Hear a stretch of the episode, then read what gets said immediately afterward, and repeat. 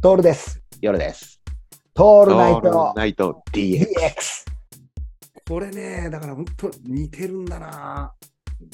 変わんね、今と言ってること が。あ、あとね、こんなのもあるうん。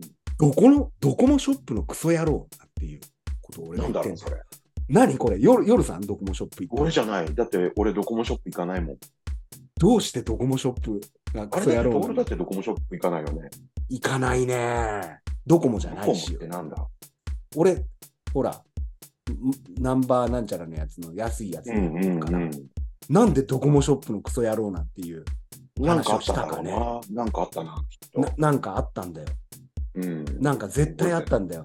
うん。どこ、おこれ全く覚えてないね。全く覚えてない。だってま我々がドコドコモユーザーじゃないからね。すごいよね。ドコモショップのクソ野郎なんてことはさ、ドコモショップ行かないと 俺は、ふざけんなドコモショップだよね。うん。いやー、これちょっと、ぜひ聞いてみてくださいです。164回目です。うんで、その前後はね、ちょっと覚えてんだ。うんその前後、163回はね、山手線立ち飲み屋スタンプラリーっていう。あ、覚えてる。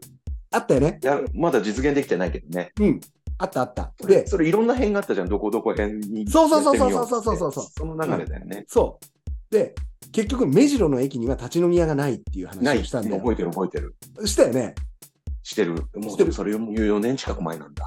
そうなんだよ。でさ、あ、だからそうだよ。158回でキャバクラで35万円請求される悪夢っていうの そこ、そこ沖縄バージョンじゃん、 ね。そうだね。それは沖縄のは話で悪夢でも何でもなくて現実だったね、それ現ね。実。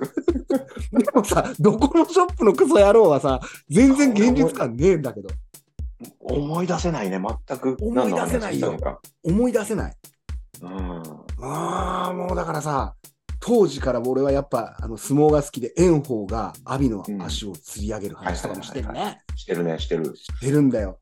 でそれは思い出せるんだけど。で、スペインバルの話とかもしてるんだよ。うんうん。そうなんだよ。ドコモショップのカスクソ野郎。